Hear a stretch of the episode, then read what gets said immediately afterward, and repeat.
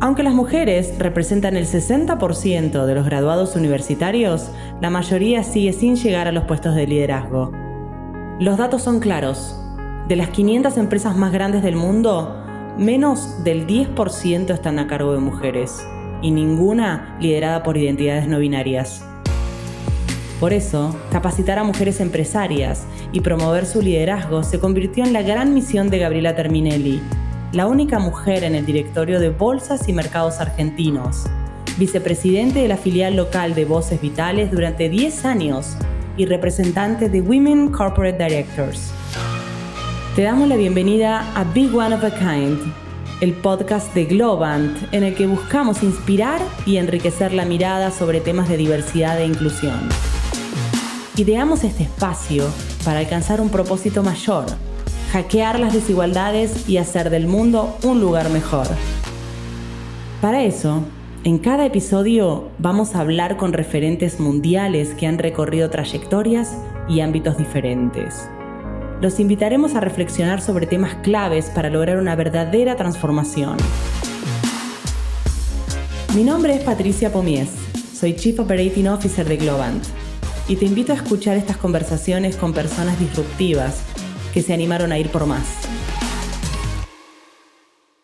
En este capítulo, para hablar del rol de las mujeres en finanzas y el liderazgo corporativo, vamos a conversar con Gabriela Terminelli. Bueno, hoy tengo el placer de compartir este, este ratito, este podcast, este audio este momento inspirador con Gabriela Terminelli, que es una gran amiga, una gran compañera en mi carrera, una gran persona que, me ayudó y me inspiró en distintas facetas de, mi rol ejecutivo, pero también en, cuando empecé a entender que formaba parte de, una red más poderosa, que no, no, estaba sola y que éramos un montón de mujeres que queríamos inspirarnos. Así que hoy eh, voy a presentarles a Gabriela y lo primero que, me sale poder decirte y preguntarte es cómo fue ese, ese camino, que, supongo que no fue ni lineal ni fácil, para llegar a ser la mujer de negocios que, sos hoy, en la actualidad, la referente, eh, esa fuente de inspiración. La carrera que hice no fue nada lineal en ningún sentido. Salté por eh, carreras salté por empresas, eh, pero el punto de inflexión fue realmente entrar en la, organización esta Voces Vitales, que fue lo que me sacó de la oficina. Empecé en una corporación, estuve 12 años, después pasé a una consultora donde estaba buscando nichos de negocios, pero cuando yo salí de la oficina empecé a entender el mundo de las mujeres, el mundo de la diversidad, de la inclusión, los problemas. Yo antes era de las que decía, bueno, si a mí me fue bien, al resto le tiene que ir bien, eh, o sea, si te esforzás. Y cuando salís, te das cuenta que no es así, que no puedes hablar por vos, tenés que hablar por todas. Pero bueno, hay que comprender también esa visión de la que, de la que todavía no lo puede ver. Y cuando llegué a Voces Vitales, yo estaba buscando un nicho de negocios. Entonces, este, yo dije, bueno, nicho, no quiero hacer coaching para cualquiera. Nicho mujeres.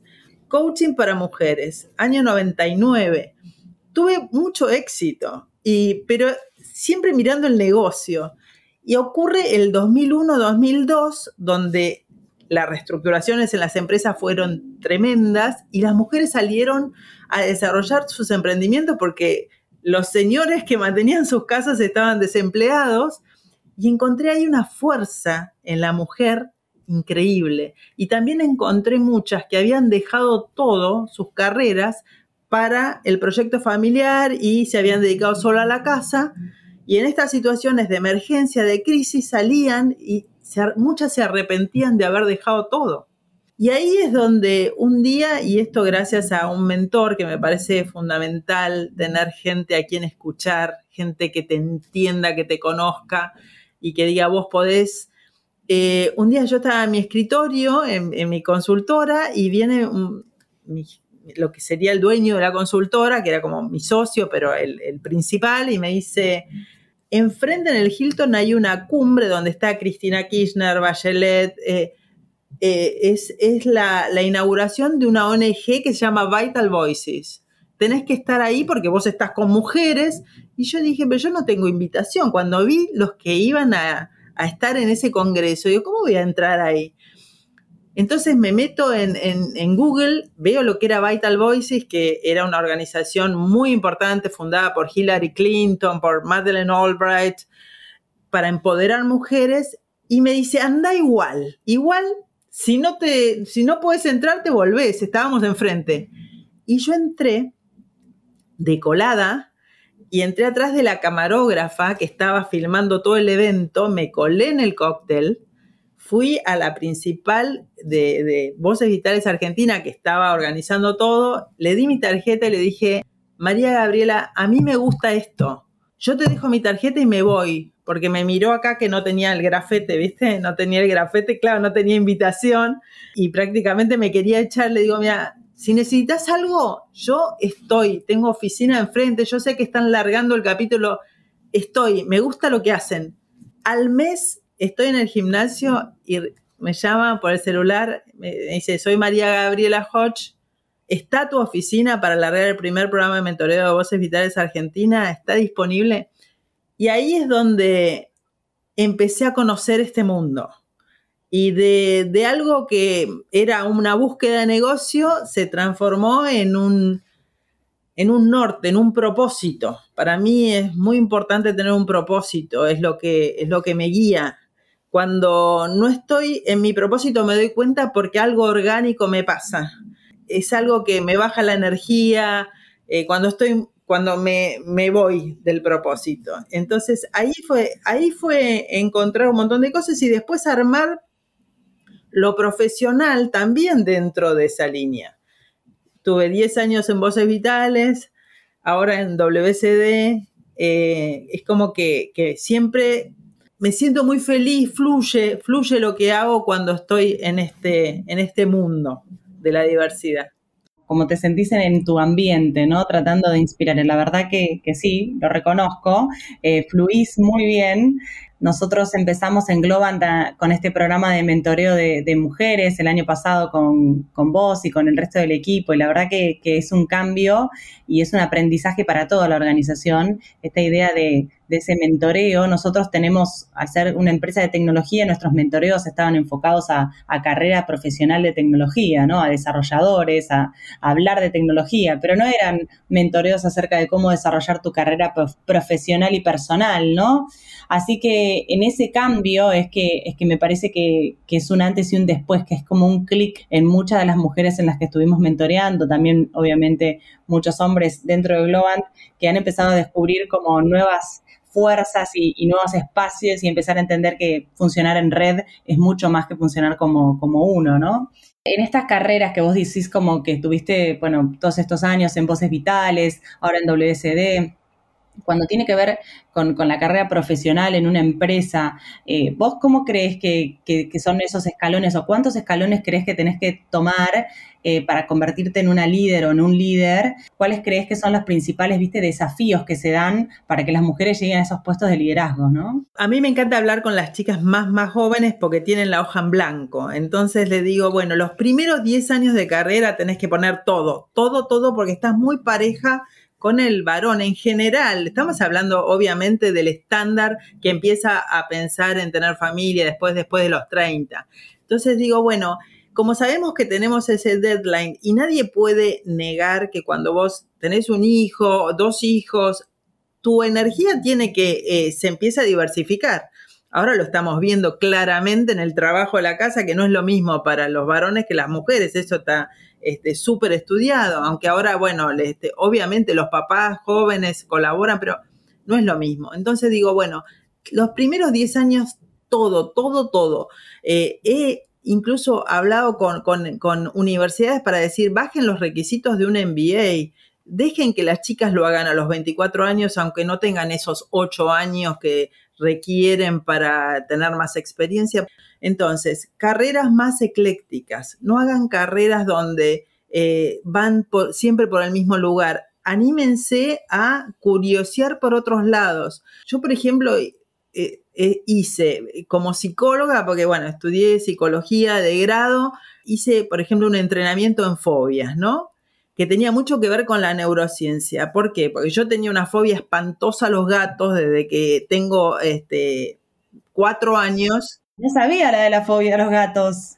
No, no sabes lo que. No, no, pero aparte, un, pero desde los cuatro años más o menos que yo tengo recuerdo, antes uno no tiene recuerdo de nada, pero este, vos sabés que me llegó a limitar tanto que una vez este, tenía una reunión de trabajo en la casa de una persona y yo sabía que tenía gatos y le dije, por favor, esa persona no me conocía, por favor, guarde los gatos porque yo si no, no puedo ir.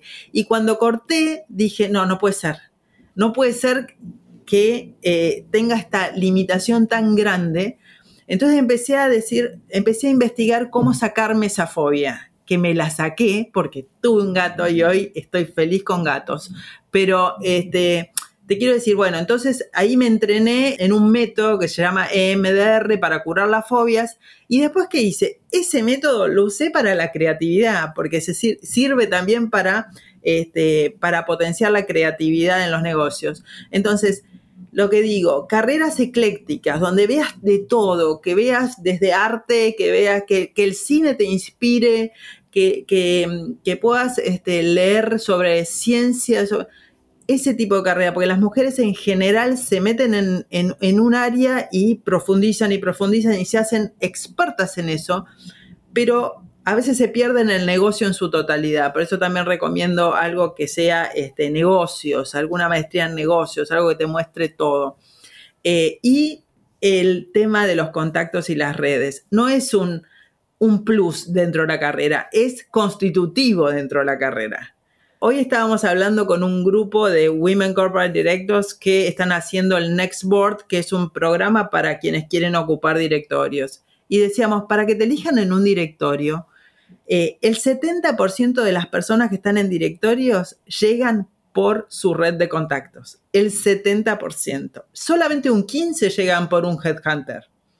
Vos no te puedes acordar de amar una red cuando estás a 3, 4 años de retirarte. Te tenés que acordar desde el día 1 y tenés que incorporarlo como estás incorporando la capacitación técnica que estás eh, haciendo. Es lo mismo, no vale menos y te digo que en algunas ocasiones vale mucho más.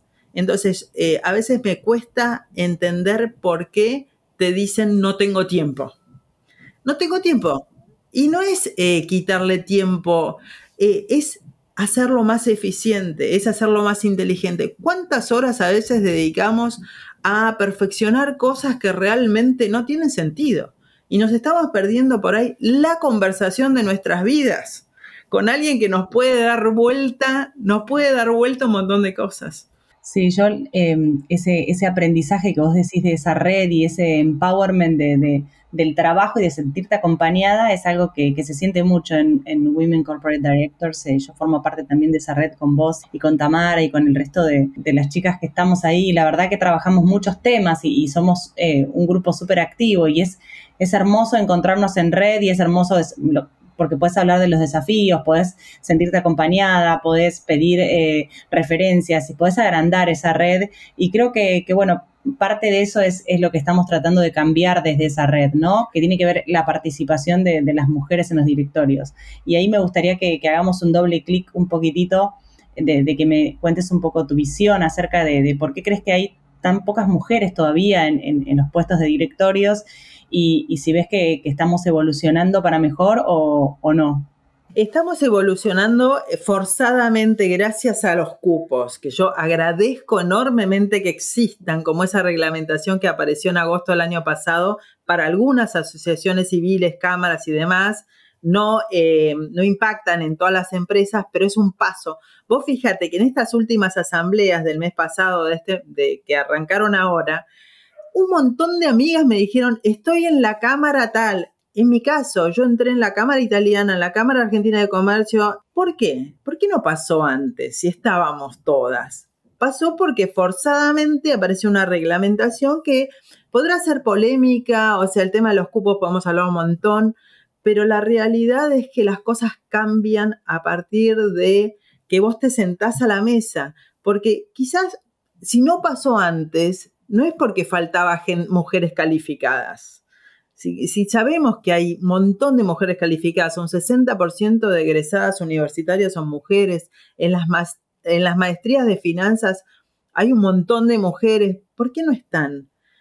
Eh, entonces, bueno, esto de, forzarlo. Y yo lo que creo, mira, cuando, cuando trabajo así en, empresas, eh, paso el tráiler de una película que se llama La número uno y, la bajada es el costo de ser número uno. Y hay un diálogo en el tráiler donde un varón y una mujer se están compitiendo por una silla de una presidencia, ¿no? Y se encuentran en un cóctel. Y él le dice, se acerca, es bravo, él es, es el rey del lobby. Le dice, este, va a necesitar un poco más de contacto y un puñado de prensa para ganar esta batalla. Y ella le contesta, ser competente me va a ayudar. Y yo tomo ese diálogo y pregunto a, cuando hago los talleres y demás a las mujeres, ser competente es lo único que cuenta para llegar a esa silla? Y cuando se ponen a pensar, y es la respuesta que dan todas las mujeres, no, porque yo profesionalmente soy muy sólida, todo lo que quieras, cuando se ponen y lo ven, dicen, no, no es suficiente ser competente, tenés que tener un montón de otras cosas y entre esas cosas una gran agenda y una gran red de contactos. Entonces, si, creo que una de las cosas que nos faltan a las mujeres es no acordarnos cuando estamos a punto de retirarnos de armar la red, armarla mucho antes. Porque si vos no sos visible, nadie te va a buscar para un directorio. Eso, eso es así. Sí, totalmente. La verdad que eh, a mí en estos últimos meses también recibí muchas invitaciones a participar de directorios y la verdad que, está bien, es, debatible la, aplicación de la ley de cupos específicamente en Argentina o en otros países cuando acá nos están escuchando de distintos lugares del mundo, así que entiendo que, en, cada, en cada espacio hay una realidad diferente, pero la verdad que, estamos las mujeres y estábamos esperando que también eh, ser más visibilizadas, ¿no? Y creo que esto ayuda un poco para eso. Ahora quiero citar una frase tuya, la sacamos de, de, una entrevista que dice, sí, esta sos vos hablando, ¿no? Sí, soy feminista, no de las que llevan el cuchillo en la boca, pero para hacer lo que hago hay que serlo.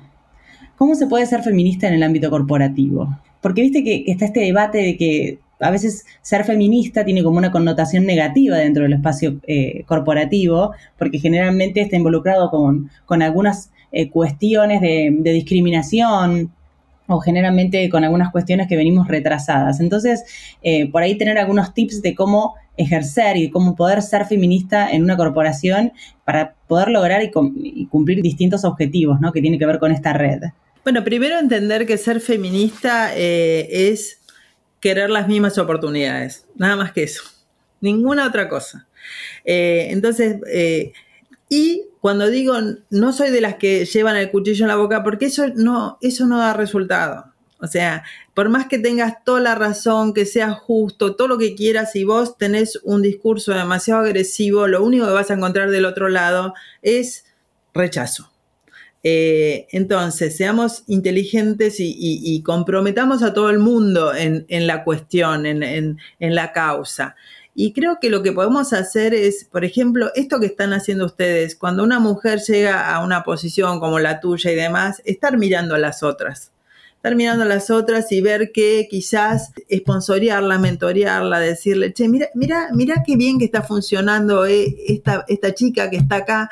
Eh, eso, eso son pequeñas cosas que podemos ir haciendo para darles visibilidad, porque es real que, eh, que tienen menos visibilidad. Y, por ejemplo, si vos tenés que promover a alguien para que te represente en una cámara, en una asociación fuera de lo que son las puertas de tu oficina, eh, bueno, elegí una mujer que se siente también en la mesa. No, no esperes que esa mujer sea número uno para ponerla en, el, en, una de las asociaciones o cámaras más importantes. Pues eso es fácil, ya llegó. Ponela antes, porque esa chica tiene que escuchar, tiene que escuchar ¿qué pasa afuera? Si no se cree que el mundo es globant o el mundo es, no sé, otra, ¿entendés? Todo el mundo es eso. Yo a veces hablo con chicas y digo, no es todo el mundo. ¿Y cómo, y cómo te despertas?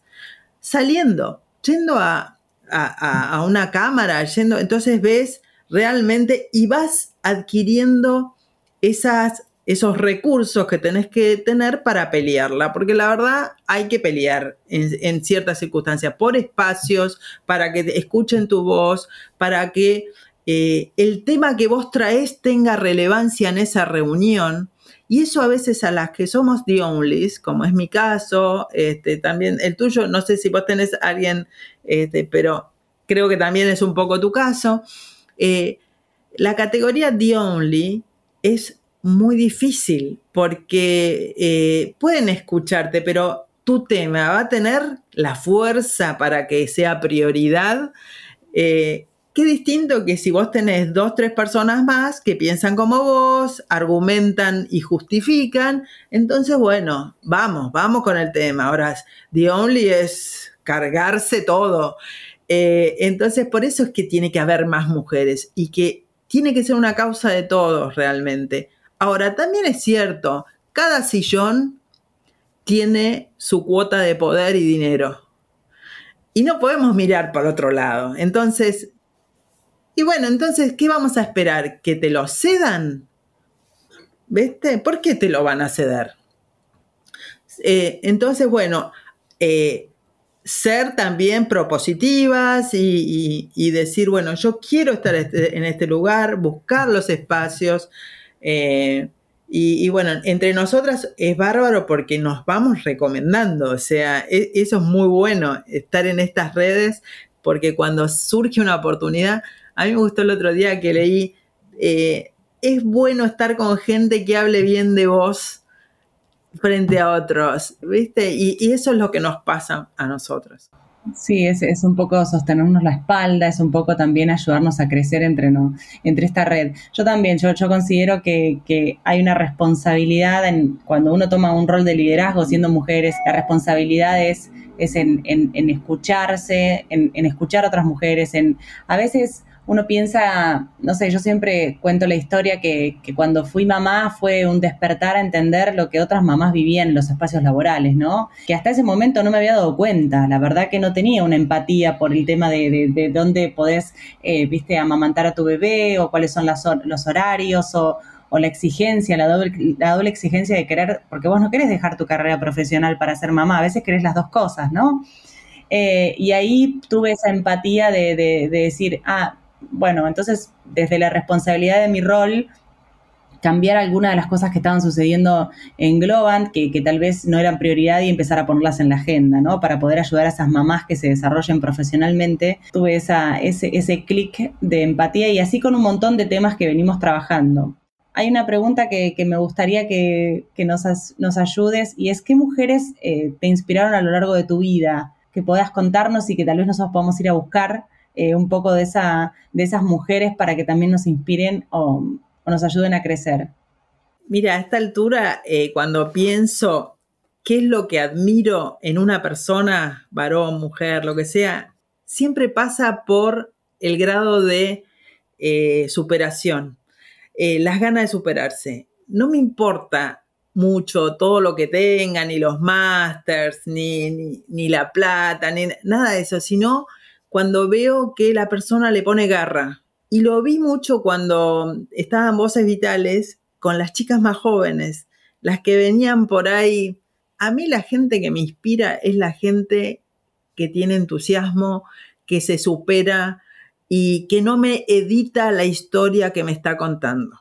Pero también me, me, me encanta Michelle Obama, o sea, yo la escucho y me parece genial. Son mujeres que, que trascienden, ¿no? Que, que, vos las ves muy comprometidas, más allá de que, que, las ves que siempre tienen claro su propósito. En, coaching ahora se habla de care, eh, como que de lo que quieren cuidar, ¿viste? De ese tipo de, de personas me inspira mucho.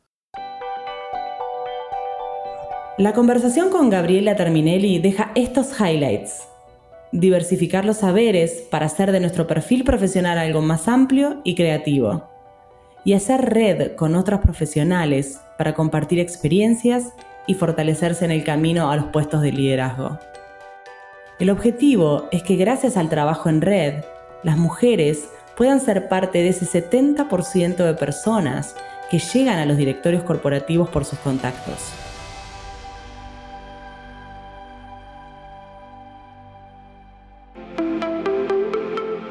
Para seguir ampliando la presencia de mujeres en roles de liderazgo corporativo, en Globant nos propusimos una meta ambiciosa.